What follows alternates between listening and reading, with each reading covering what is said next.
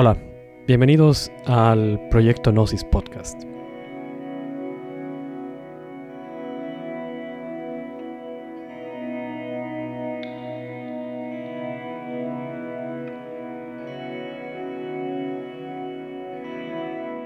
Existen personas en nuestras vidas que ejercen una influencia significativa, incluso decisiva, sobre cómo desarrollamos nuestra forma de entender la vida, el mundo, al prójimo y, más importante aún, a sí mismos. Nuestros paradigmas, es decir, la forma como interpretamos al mundo y a sí mismos, se fue construyendo gradualmente sobre la base de estas influencias que vamos asimilando a lo largo de nuestra existencia, pero de manera más intensa y efectiva durante la edad temprana, durante la infancia. Es interesante explorar y analizar no solo quiénes son estas personas, sino también la naturaleza, origen y mecanismo de transmisión de su influencia. A un nivel más visible, estos mecanismos de transmisión incluyen tradiciones familiares, comunitarias, las rutinas cotidianas, el vocabulario y dinámicas comunicativas a las que somos expuestos regularmente, y otros. Ahora yo te pregunto, ¿quiénes son las personas que más influyeron en la configuración de tu forma de llevar adelante tu existencia? ¿De tu forma de relacionarte con tu pareja, con tu familia, con tu entorno inmediato, con tu comunidad y con el mundo en general? ¿Quiénes son las personas que contribuyeron a conformar los ideales, aspiraciones, criterios y valores que guían tu camino por la vida? ¿Te preguntaste también alguna vez cuáles son los temores, miedos, frustraciones, traumas, prejuicios, resentimientos, susceptibilidades que recibiste de las personas más influyentes en tu existencia? ¿Te preguntaste por cuántas generaciones, comenzando en ti mismo, se remontan en el tiempo, a través de tus antepasados, dichos temores, miedos, frustraciones, traumas, prejuicios y otras emociones que de forma imperceptible terminan posicionándose como fundamentos de nuestros paradigmas hoy en día y que terminan condicionando la forma como percibes tu propia existencia, tu lugar en el mundo y en el universo.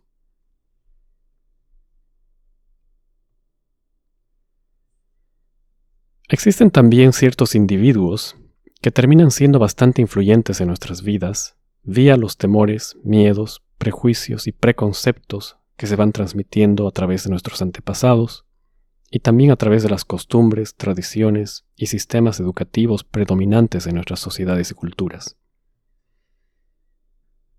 Estos individuos y sus influencias son típicamente difíciles de identificar, ya que se esconden precisamente detrás de esos miedos, temores, prejuicios y preconceptos acerca del mundo, del prójimo, de cómo debe organizarse una sociedad, de la vida, y fundamentalmente van prescribiendo cómo entender el bien y el mal.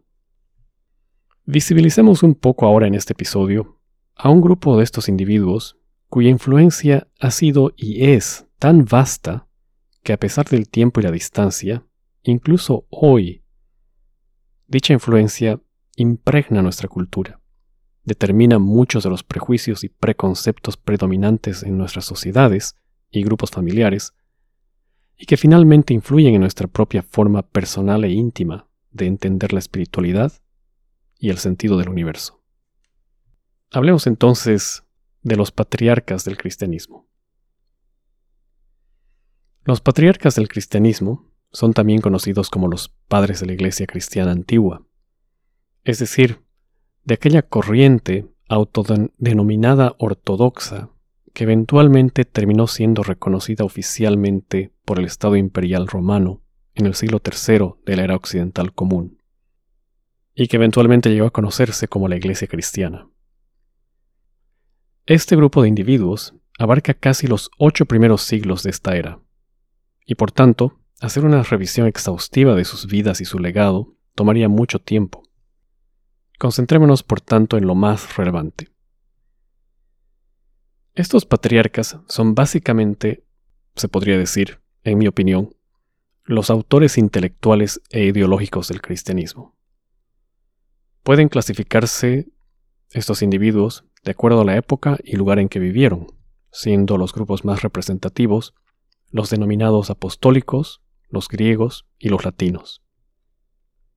Se denominaron apostólicos a los patriarcas del primer y segundo siglos de la era cristiana, que, según los jerarcas del cristianismo de aquella época y desde entonces, estos patriarcas habrían conocido personalmente a algunos de los apóstoles de Jesús, o haber sido ordenados, consagrados, por algún seguidor que decía haber conocido personalmente a algunos de los apóstoles.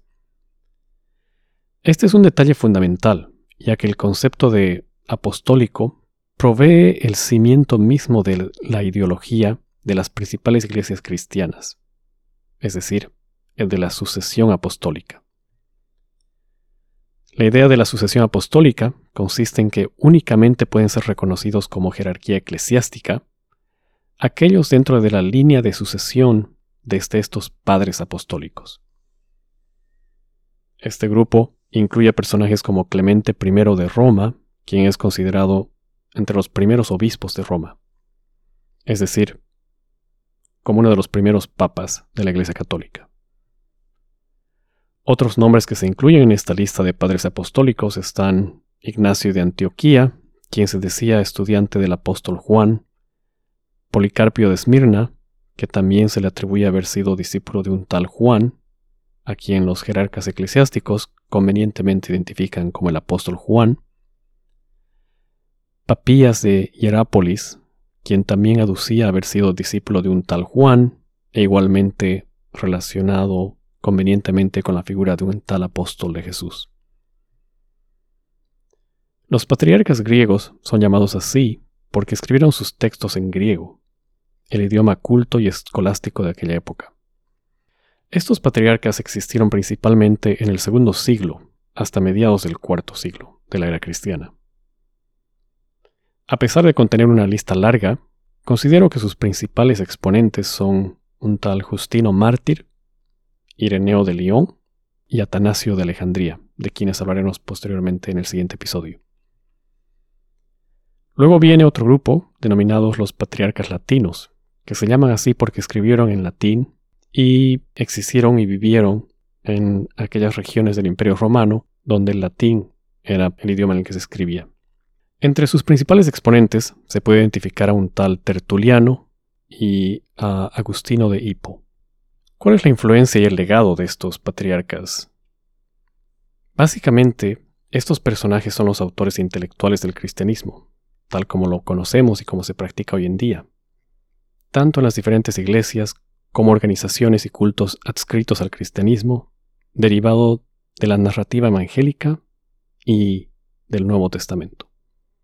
Incluso personas que consideran profesar una versión completamente personal y propia del cristianismo, mediante una conexión individual e íntima con una entidad crística, sin intermediación intelectual o moral de alguna institución o de otros individuos, aún así, yo creo, están ya, de hecho, delimitadas de entrada por algunos elementos básicos de la teología desarrollada por estos patriarcas.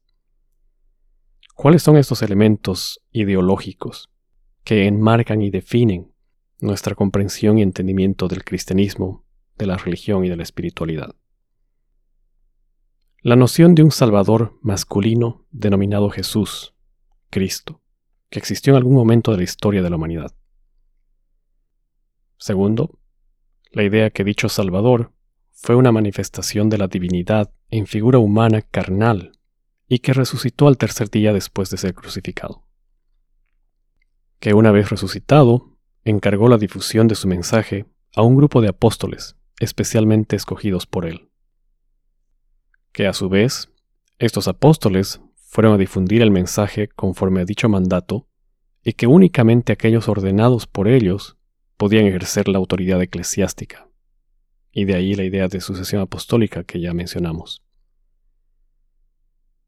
Y por otra parte, otro elemento ideológico fundamental del legado de estos patriarcas consiste en que únicamente la autoridad eclesiástica, confirmada de acuerdo a esta supuesta sucesión apostólica, tiene la autoridad para interpretar el mensaje de Dios y representar su pensamiento y juicio en la tierra.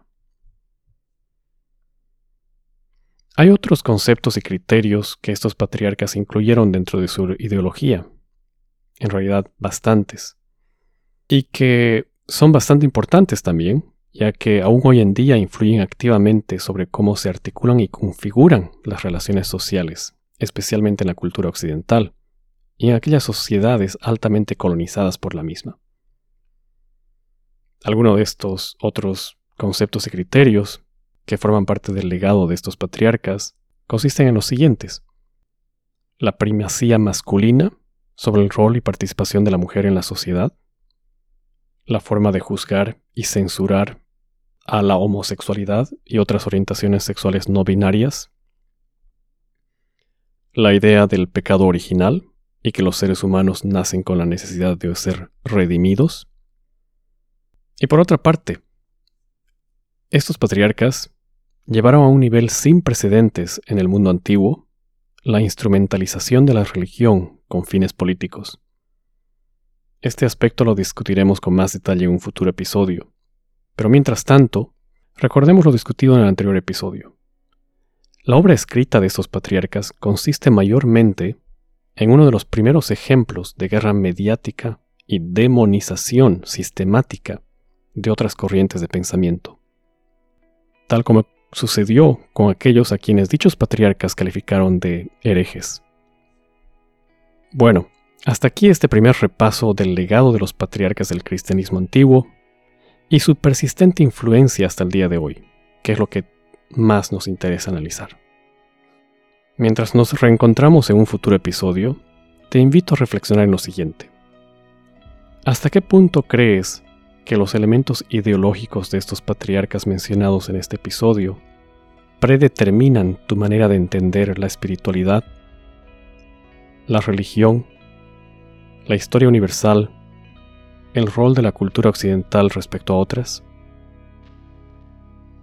¿Hasta qué punto crees que las personas o personajes que influyeron en tu vida y en la conformación del conjunto de tus valores, principios, como también temores y prejuicios, pueden enmarcarse dentro de algún elemento ideológico propuestos por estos patriarcas? ¿Hasta qué punto crees que las personas o personajes que influyeron en tu vida y en la conformación del conjunto de tus valores, principios, como también temores y prejuicios, pueden enmarcarse dentro de algún elemento ideológico propuesto por estos patriarcas? ¿Hasta qué punto crees que las personas o personajes que influyeron en tu vida y en la conformación del conjunto de tus valores, principios, como también temores y prejuicios, pueden enmarcarse dentro de algún elemento ideológico propuesto por estos patriarcas?